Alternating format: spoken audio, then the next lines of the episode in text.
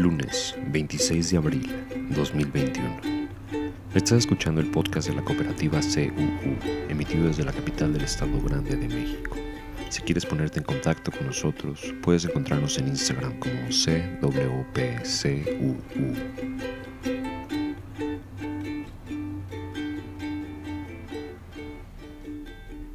India sigue siendo el epicentro mundial de COVID-19, reportando un número récord de casos por quinto día consecutivo, con casi 353.000 nuevas infecciones. Los hospitales están abrumados y el oxígeno y otros suministros están agotando, lo que obliga a los trabajadores de la salud a rechazar a los pacientes. El primer ministro Narendra Modi fue objeto de críticas este fin de semana después de la noticia de que Twitter aceptó una solicitud de su gobierno para bloquear los tweets críticos sobre su respuesta a la pandemia. Varios países se han ofrecido ayudar a India a combatir su devastador aumento.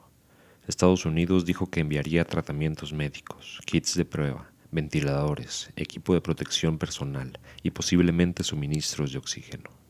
Algunos piden mejor envíe las decenas de millones de vacunas de AstraZeneca que tienen almacenadas.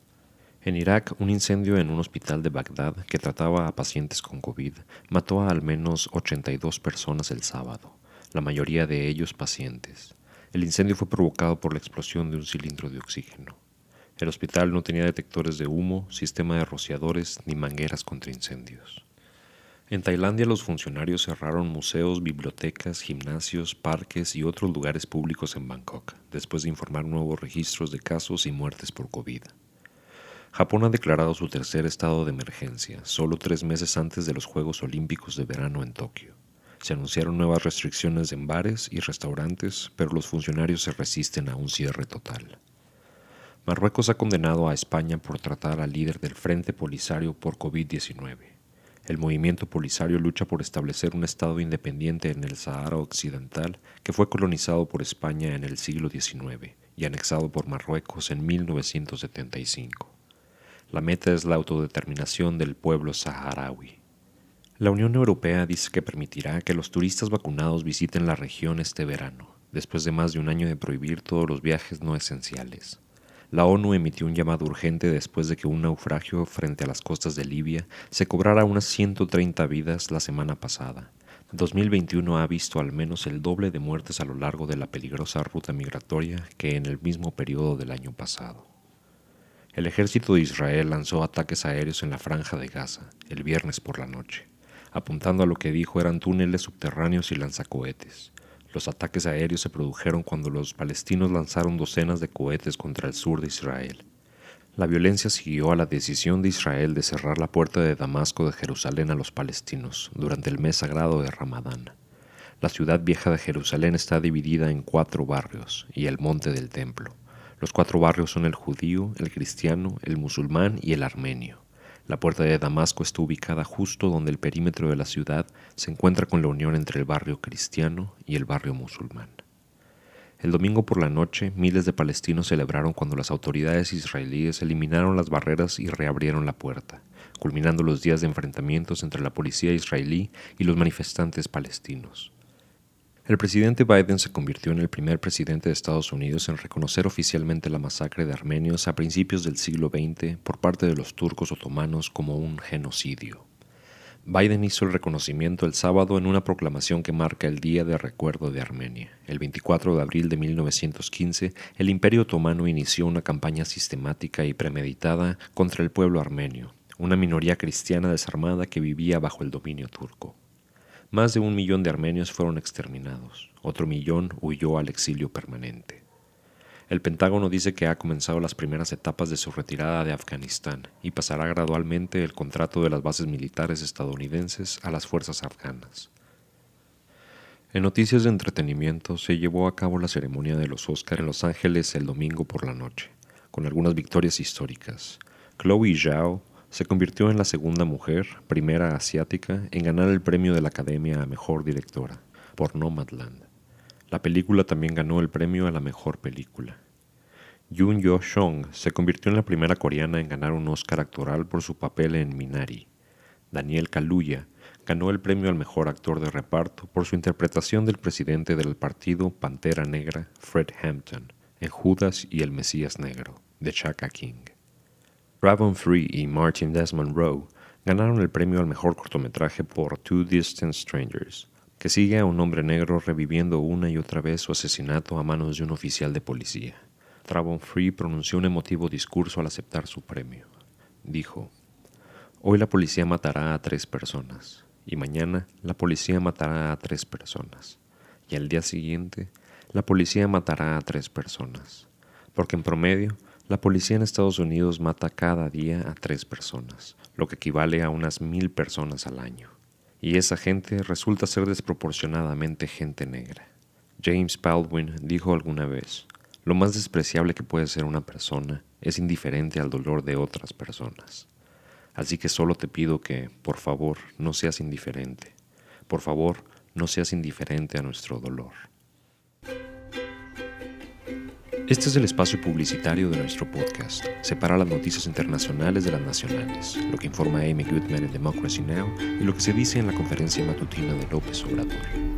El producto de hoy es el podcast de la cooperativa CUU, una cápsula informativa de corta duración que cubre varias noticias del día. Resume grandes rasgos los encabezados de un referente del periodismo independiente y sigue la conversación que se tiene en Palacio Nacional. Después de que Berenice Romero, titular de la Profeco, expuso como todos los lunes el quién es quién en los precios de los combustibles, Nuria Fernández de la Caracola comentó cómo la pandemia de COVID-19 está teniendo un comportamiento similar al de la gripe de 1918, mal conocida como gripe española. Dijo que al igual que a principios del siglo XX, el coronavirus está afectando principalmente a lo que llamó los lugares periféricos del mundo, Asia, Mediterráneo Oriental y el sur de América fue lo que destacó como regiones, pero se enfocó en Brasil e India. Preguntó qué acto solidario ha hecho el gobierno de México con estas dos naciones. AMLO dijo que la Secretaría de Relaciones Exteriores expresó nuestra solidaridad con Modi, presidente de India. Nuestra forma de hacerlo es suspender los envíos de vacunas pendientes de recibir de India para que se usen allá. Proyectaron una tabla ubicando a cada país, conforme a las cifras del jueves pasado, de las vacunas que se han administrado, el número de personas vacunadas y el porcentaje que representan dentro de cada población. México ocupa el puesto número 12. Nuria habló sobre el costo de las elecciones políticas en varios países, mencionando que México es de los más caros con un valor de 11 dólares por persona en promedio, habiendo algunas donde han llegado a costar hasta 25 dólares por persona. Dijo que en Francia cuesta un dólar por persona y en Rusia medio dólar. Culpó a los presupuestos de campaña y los salarios de funcionarios electorales, por lo que preguntó si han planteado una reforma para que no le cueste tanto al país decidir quién lo va a representar. AMLO dijo que de momento no se puede meter en el tema, pero hablará sobre la democracia.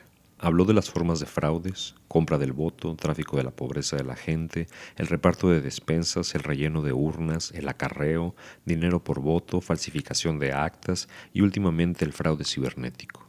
Sobre este cuenta que hay testimonios asegurando que fue utilizado en su contra en 2006.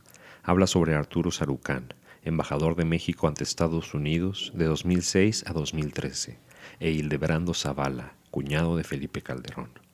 Cuenta que hay una entrevista donde Arturo acepta que se contrató una empresa para el manejo del cómputo electrónico y resultó que la empresa era de Hildebrando.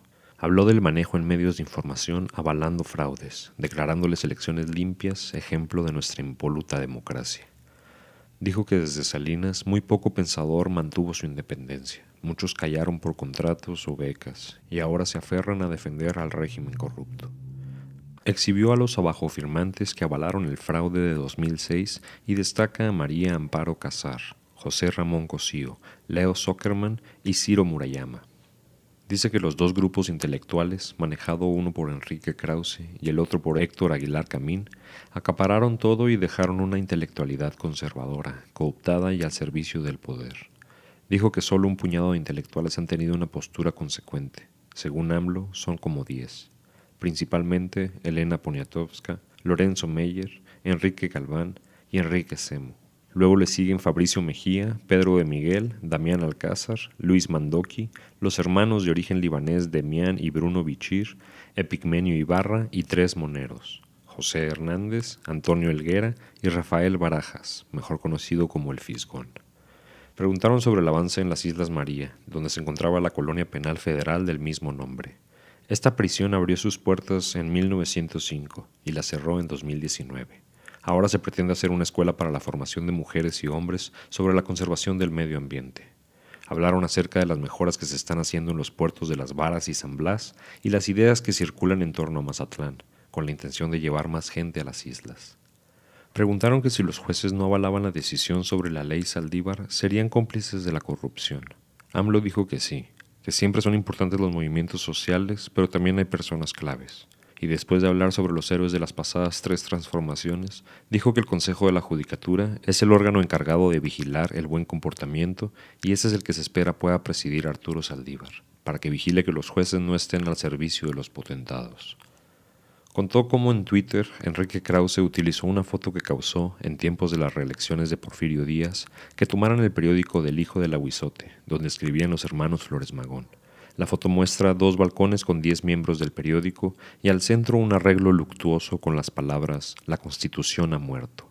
Ellos por la reelección de Porfirio Díaz, Krause por el caso Saldívar. Hablaron sobre la alcaldesa de Naucalpan, que aprobó la urbanización de 2.400 hectáreas durante la pandemia y ya se está avanzando con las obras. Dijeron que la zona está muy alejada de centros de trabajos y carecen de servicios básicos como drenaje y vialidades. Sobre el caso, AMLO dijo que se tiene que revisar quién y cuándo se dieron los permisos, y que antes que cualquier cosa se presente un dictamen de impacto ambiental y un análisis hídrico. AMLO contó que este fin de semana estuvo dentro de las refinerías evaluando, porque es de la creencia de que orden dada, no supervisada, no sirve de nada. Dijo que le impactó ver miles y miles de viviendas sobre los cerros. Dijo que ese esquema de construcción de vivienda debe desaparecer, pues está íntimamente relacionado con la corrupción. Desde Huehuetoca, Estado de México, invitó al director del Infonavit para que viera la escena caótica de miles de viviendas. Habló de políticos que eran dueños o estaban aliados con constructoras, que se dedicaron a saquear y dejar todo ese tiradero de obras, pues la gente al batallar para vivir en ellas las abandona. AMLO dijo espera que los créditos de Infonavit los puedan usarles trabajadores para lo que ellos quieran, sea una casa usada, un departamento, un terreno, pero eliminar las figuras de intermediarios que, por enfocarse en las utilidades, siguen esta política de vivienda fallida, corrupta contraria al interés de los trabajadores, que destruye el territorio y afecta al medio ambiente. Una cooperativa es una asociación autónoma de personas que se han unido voluntariamente para hacer frente a sus necesidades y aspiraciones económicas, sociales y culturales, por medio de una empresa de propiedad conjunta y democráticamente controlada. Algo así pretendemos hacer en nuestra ciudad. Si te interesa saber más o te gustaría participar en nuestras tertulias, puedes encontrarnos en Instagram como CWPCUU.